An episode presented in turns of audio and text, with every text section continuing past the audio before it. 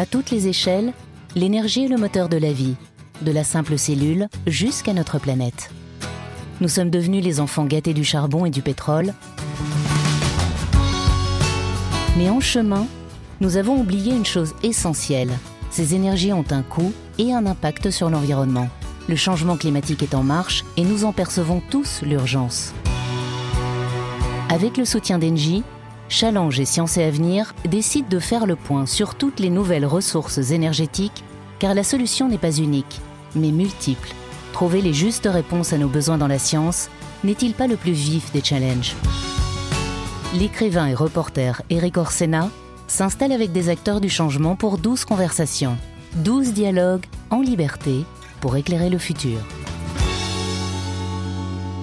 Aujourd'hui, j'ai le plaisir de recevoir Gabriel Ménard. Bonjour. Bonjour Eric Orsena. Alors, qui êtes-vous, Gabriel Ménard? Je travaille en tant que responsable d'une équipe de R&D chez Engie au Lab Crygène, qui est un des quatre centres de recherche euh, du groupe Engie. Au Crygène, on travaille sur les gaz verts, sur euh, les nouvelles utilisations de l'énergie pour la ville et les bâtiments et pour l'industrie, et aussi sur les technologies euh, émergentes. Donc on est au cœur de l'avenir. On est au cœur de l'avenir, tout à fait. Et moi, mon équipe, qui s'appelle le Lab Liquéfaction, est composée de 25 chercheurs, docteurs et techniciens qui vont travailler sur des sujets assez spécifiques qu'on appelle euh, les gaz liquéfiés, donc le GNL et le bio-GNL, l'hydrogène liquide et la capture euh, du CO2. Et alors pourquoi on regarde ces molécules chez Engie? C'est parce que ces molécules vont nous permettre de décarboner la mobilité lourde et certains usages industriels et aussi d'apporter des solutions complémentaires pour la sécurité d'approvisionnement en gaz. Ce qu'on appelle mobilité lourde, c'est l'aviation, le transport maritime, le train et la mobilité camion. Et donc aujourd'hui dans ce podcast, on va plutôt parler un peu plus en détail de la mobilité maritime. Alors il y a une question qui paraît étrange quand on la pose. Comment est produit le gaz naturel? A priori, si c'est du gaz naturel, il n'y a pas besoin de le produire.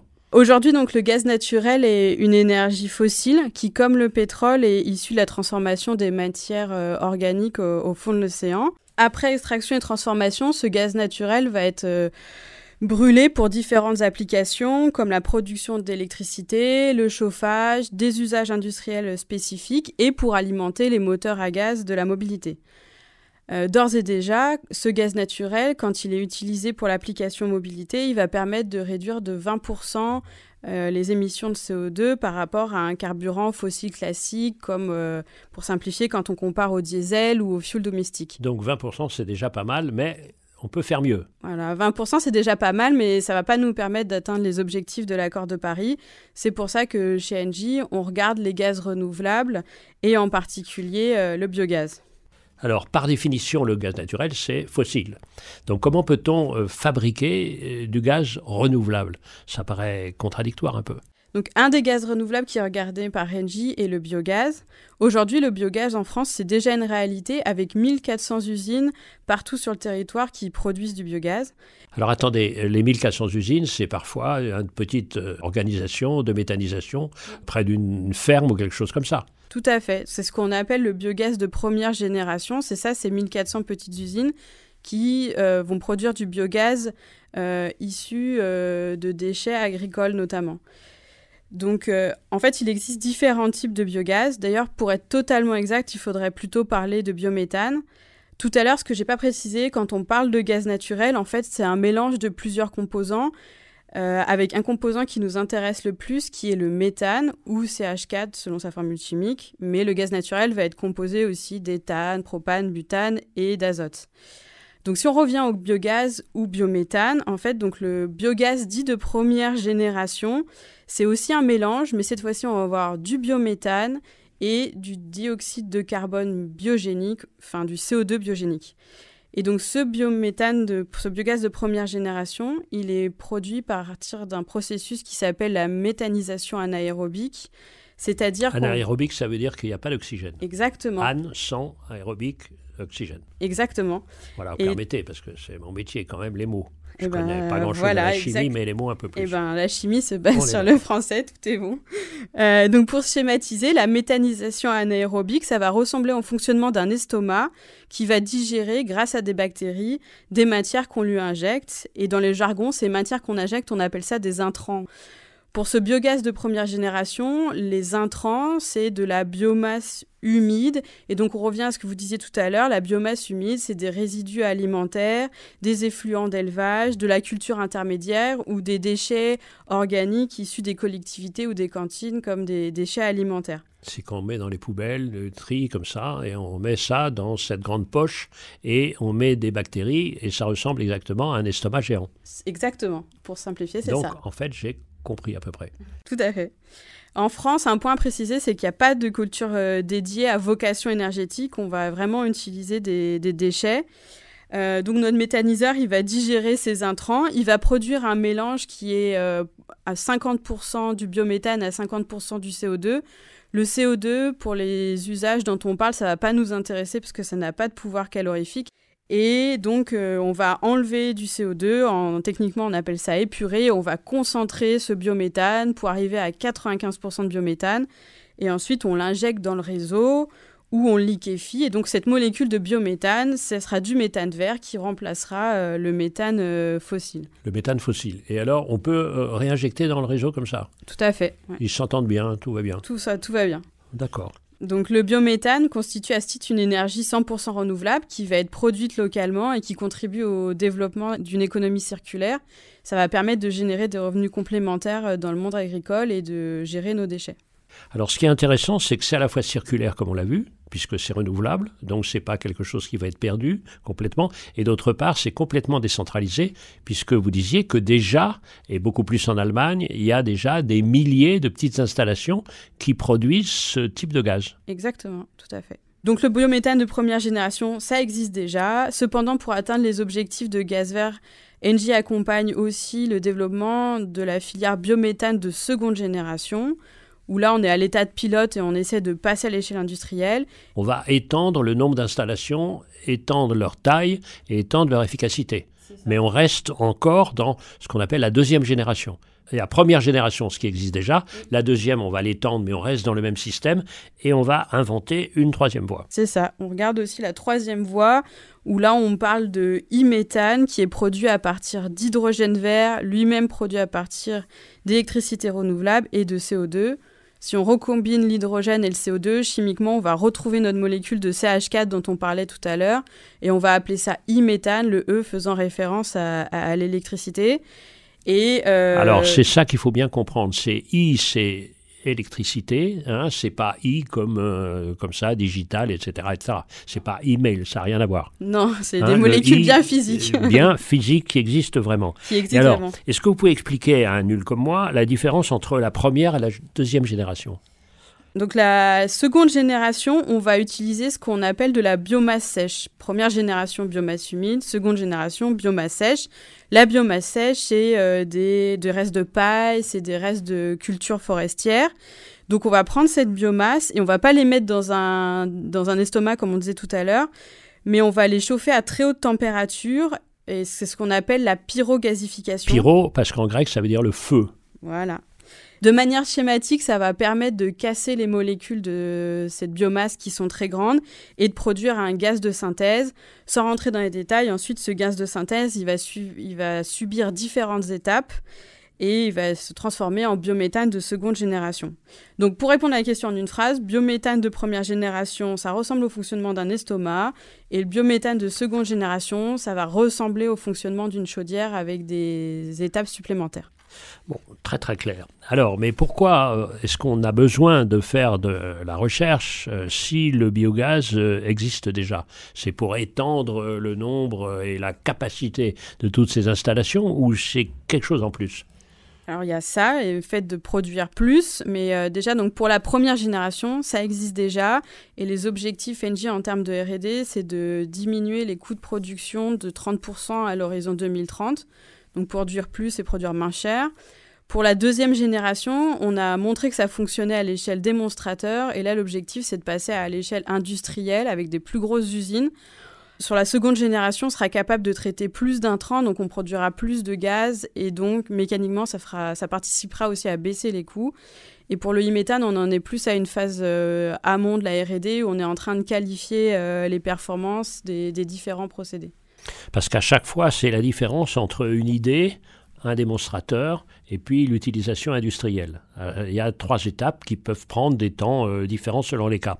Alors, on a bien compris le complément entre l'estomac et la chaudière. Bien. Alors maintenant, pourquoi est-ce qu'on s'intéresse à liquéfaction et au gaz liquéfié? Alors, le principe de la liquéfaction de base, c'est transformer un gaz de son état gazeux à son état liquide. On fait ça parce que ça va permettre de mettre dans le même volume beaucoup plus d'énergie. On augmente ce qu'on appelle la densité énergétique volumique. Donc du gaz naturel, quand on liquéfie, c'est-à-dire qu'on va le refroidir à une température de moins 160 degrés, et qu'on le transforme donc sous sa forme liquide, cela devient du GNL ou gaz naturel liquéfié. Et dans un même volume, euh, le GNL contiendra 600 fois plus d'énergie que le gaz naturel. J'insiste car c'est vraiment important et c'est la base euh, du sujet qu'on va développer ensuite. Donc en liquéfiant, on va stocker 600 fois plus d'énergie dans le cas du gaz naturel. Notre cycle de liquéfaction, il va refroidir notre gaz jusqu'à moins 160 degrés et le transformer en liquide. Donc du gaz naturel va devenir euh, du GNL et du biométhane deviendra du biométhane liquéfié ou bio-GNL pour simplifier. Et le bio-GNL, il peut être produit à partir de 1G, de 2G ou même euh, de e-méthane, même si dans le cas du e-méthane, on dira plutôt du IGNL. L'idée, c'est d'avoir un, euh, du recyclable, donc capacité infinie, et deux, qu'on puisse gagner énormément de place dans, euh, évidemment, c'est essentiel pour le transport, en liquéfiant ainsi 600 fois plus d'énergie. Donc c'est absolument clé. Alors là, je nous vois nous rapprocher de plus en plus d'un intérêt pour les grands transporteurs c'est ça. Et qui sont les plus grands transporteurs? Il y a évidemment les camions, les voitures, les camions, etc. Mais les gros bateaux, bien sûr. Alors, je pourrais encore parler longtemps des gaz liquéfiés, mais je vais faire court. Les gaz liquéfiés, ils vont être stockés dans des réservoirs spécifiques qui coûtent cher. Donc, liquéfié et stocké sous forme liquide, ça a un coût, mais l'intérêt, à nouveau, c'est de stocker beaucoup d'énergie dans un même volume. Donc historiquement, le GNL, ça a été imaginé pour transporter des grandes quantités de gaz des pays producteurs de gaz vers les pays importateurs quand on ne pouvait pas mettre de, tuyaux. Et aujourd'hui, un second usage qui se développe fortement pour le GNL, c'est l'usage comme carburant. Surtout pour la mobilité lourde. Donc la mobilité lourde, sa spécificité, c'est qu'elle va consommer beaucoup d'énergie sur de longues distances. Euh, typiquement, quand on parle d'un porte-container, le navire il va transporter une cargaison de plusieurs dizaines de milliers de containers sur une distance de l'Europe à la Chine. Donc ça va consommer euh, beaucoup d'énergie. On peut aussi penser au poids et à la taille des navires de croisière euh, les plus récents. Déjà, sous forme fossile, le GNL permet de réduire de 20% les émissions de CO2. là, un autre avantage du GNL, c'est que c'est aussi un carburant qui va émettre moins de particules fines donc à nouveau, 20%, c'est pas suffisant pour atteindre les ambitions de la transition. Et donc l'objectif, euh, c'est que ces navires euh, consomment de plus en plus massivement du bio-GNL ou du IGNL. Et ça leur permettra de réduire les émissions de CO2 euh, d'au moins 75%. Et c'est là qu'intervient euh, la coopération entre Engie et le, grand géant euh, du transport euh, qui s'appelle le groupe CMA-CGM. Et nous avons la chance de recevoir Claire Martin, qui est vice-présidente du groupe et qui est en charge de la responsabilité sociale et environnementale.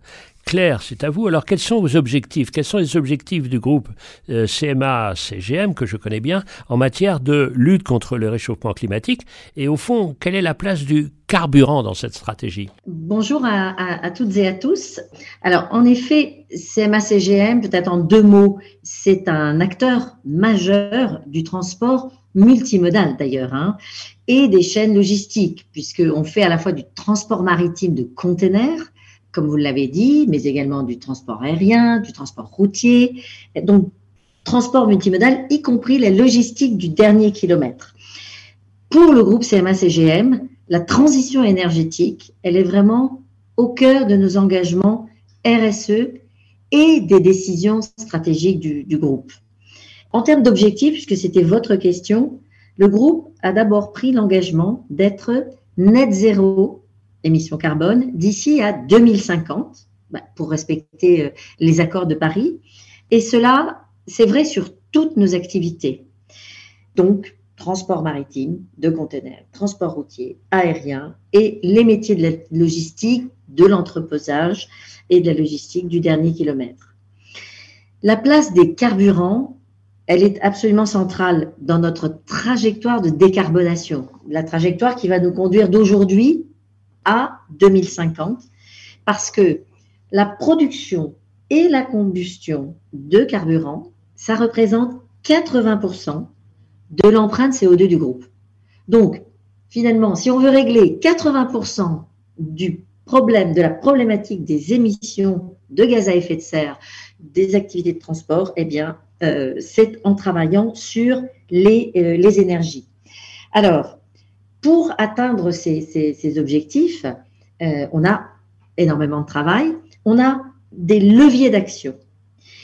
Le premier, il est assez logique, c'est que c'est d'abord de réduire au maximum notre consommation de carburant. Et puis après, on aura un deuxième levier que sont les carburants bas carbone. Donc c'est clair, c'est d'un côté réduire et de l'autre côté c'est diversifier. Par exemple, je vois que euh, il va y avoir 11 euh, 000 tonnes de biométhane de deuxième génération euh, qui seront produites sur le port du Havre. Tout à fait. Donc c'est ce deuxième levier et c'est là on est on, on parle d'accélération parce qu'on a déjà commencé bien sûr, ce recours à des carburants alternatifs au fuel, donc et les moins carbonés possibles.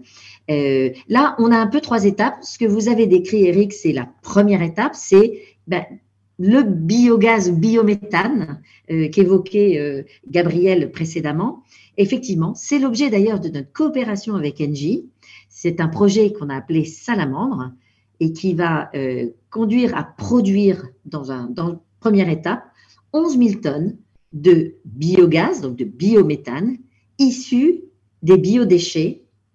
Et en effet, ça va se passer sur le port du Havre. Donc, on sera en capacité au Havre d'obtenir ce biométhane à, mettre dans nos navires. Eh bien, la deuxième étape, ça sera le recours au e-méthane, e-méthane de synthèse, et e-méthanol, méthanol de synthèse. Et enfin, il y aura une troisième étape parce que on ne s'arrête pas à ces biogaz ou à ce biométhanol et méthanol, on va explorer également les autres options offertes par l'hydrogène, voire par l'ammoniac liquide, là aussi. Donc, dans notre trajectoire de décarbonation du transport maritime, eh bien, on a donc ce levier de la réduction de consommation et puis le levier des carburants euh, décarbonés ou moins carbonés en trois étapes. Merci beaucoup Claire. Alors comment se passe la coopération entre un énergéticien NJ et puis, et puis le leader euh, du transport? Concrètement, comment ça se passe? Ça se passe très bien déjà. Donc aujourd'hui, le transport maritime, ça représente 3% des émissions de CO2 dans le monde. 3% euh, dit comme ça, ça paraît peu, mais si on le ramène à un pays, ça ferait du transport maritime le sixième pays euh, plus gros pollueur mondial entre le Japon et l'Allemagne. Donc pour revenir à Engie, euh, c'est dans notre ADN d'énergéticien d'accompagner nos clients dans leur transition zéro carbone. Nous-mêmes, nous avons pour objectif d'être euh, zéro carbone à l'horizon 2045. Donc à ce titre, le groupe Engie a signé un partenariat stratégique en 2020 avec CMA-CGM. Cet accord comporte plusieurs volets. Un premier volet projet qui a pour but de développer la production de 200 000 tonnes de gaz renouvelable pour alimenter les navires. Et on a aussi un volet RD qui s'intéresse à plusieurs sujets, dont la réduction des coûts de production des gaz renouvelables, leur disponibilité, l'amélioration de l'efficacité énergétique ou encore la capture du CO2 à bord des navires. Mais alors, comment ça se passe concrètement, les relations de travail entre CMA et CGM Vous, par exemple, avec qui vous êtes en relation et comment ça se passe? C'est-à-dire, NJ a changé de métier Vous faites de la conception de bateaux maintenant? Parce que j'ai pas vu beaucoup d'armateurs à la défense. Euh, non, euh, NJ euh, fait pas de la conception navire. CMA et les chantiers le font très bien. Nous, on va accompagner euh, CMA CGM sur la partie carburant et donc sur les usages de ces nouveaux carburants, leur production et les chaînes d'approvisionnement. Mais la partie carburant va intervenir euh, dans la conception et ça a un fort impact sur le design des navires. L'objectif, c'est d'avoir un maximum d'espace dédié à la cargaison utile bah et donc le moins possible au carburant. Bah oui, tout ce qui est pris par les carburants, c'est des containers en moins. Exactement. Alors tout à l'heure, je vous disais que le GNL, ça permet de stocker 600 euh, fois plus d'énergie que le gaz euh, sous forme gazeuse. dans un même volume. Mais euh, si le pétrole est toujours aussi intéressant dans le monde maritime, c'est que pour parcourir la même distance, il va falloir à peu près deux fois plus de GNL que de pétrole en volume. La force du pétrole, c'est que ça a une densité énergétique volumique très importante. Donc pour les transporteurs, pour l'instant, les carburants maritimes renouvelables euh, coûtent plus cher et en plus, ils prennent plus de place à bord. Donc, dans nos activités de RD sur cette application maritime avec CMA-CGM, on doit vraiment tenir compte de cette contrainte espace que nous avons moins quand on traite des sujets euh, à terre par rapport à nos sujets euh, classiques. Donc tout ça pour dire que mes ingénieurs de recherche ont besoin de travailler au quotidien avec les ingénieurs de la CMA pour bien comprendre les spécificités du transport maritime. Alors ils embarquent et comment ça se passe? Oui, on a eu l'occasion d'embarquer euh, à bord d'un des navires de la CMA, le Sorbonne, euh, au port de Rotterdam pour mieux comprendre comment ça fonctionne. Alors justement sur le bon port, on a la même chose pour euh, la transition d'électricité des voitures. Donc il faut qu'il y ait des ports, qu'il y ait des, des, branchements possibles avec du bio-GNL. Alors comment ça se passe là? C'est avec les municipalités, c'est les ports, c'est comment ça marche? Ça va aller au-delà des niveaux des municipalités. On trouve des carburants fossiles dans tous les ports du monde. Dans le futur, alors personne ne peut prévenir l'avenir, mais on n'est pas certain qu'on trouvera du biogénel dans tous les ports du monde.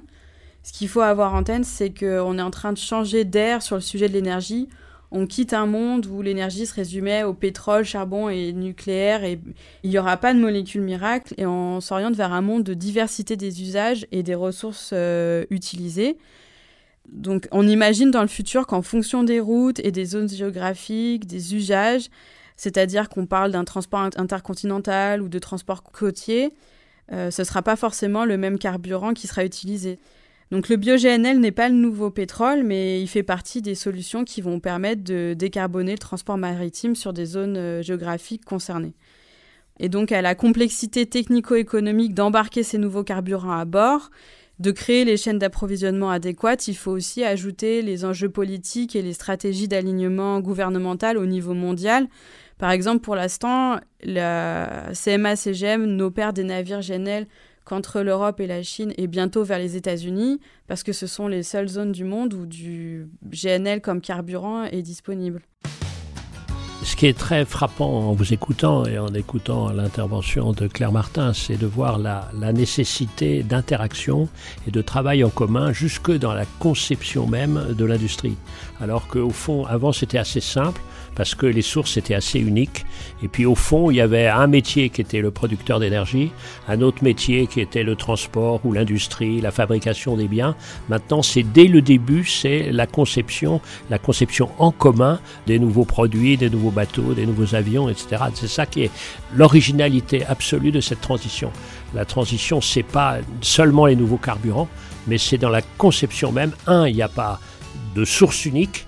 Et deux, il faut collaborer pour qu'on arrive à atteindre nos objectifs, collaborer dès le début de la conception.